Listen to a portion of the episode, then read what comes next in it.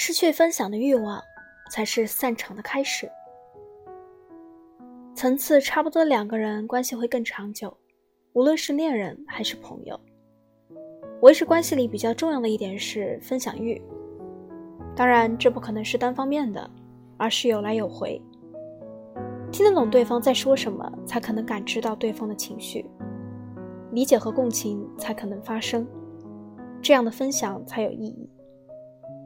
要是就剩你一个人自说自话，对方完全不明白也不理解，只能找不到重点的敷衍，试图互动。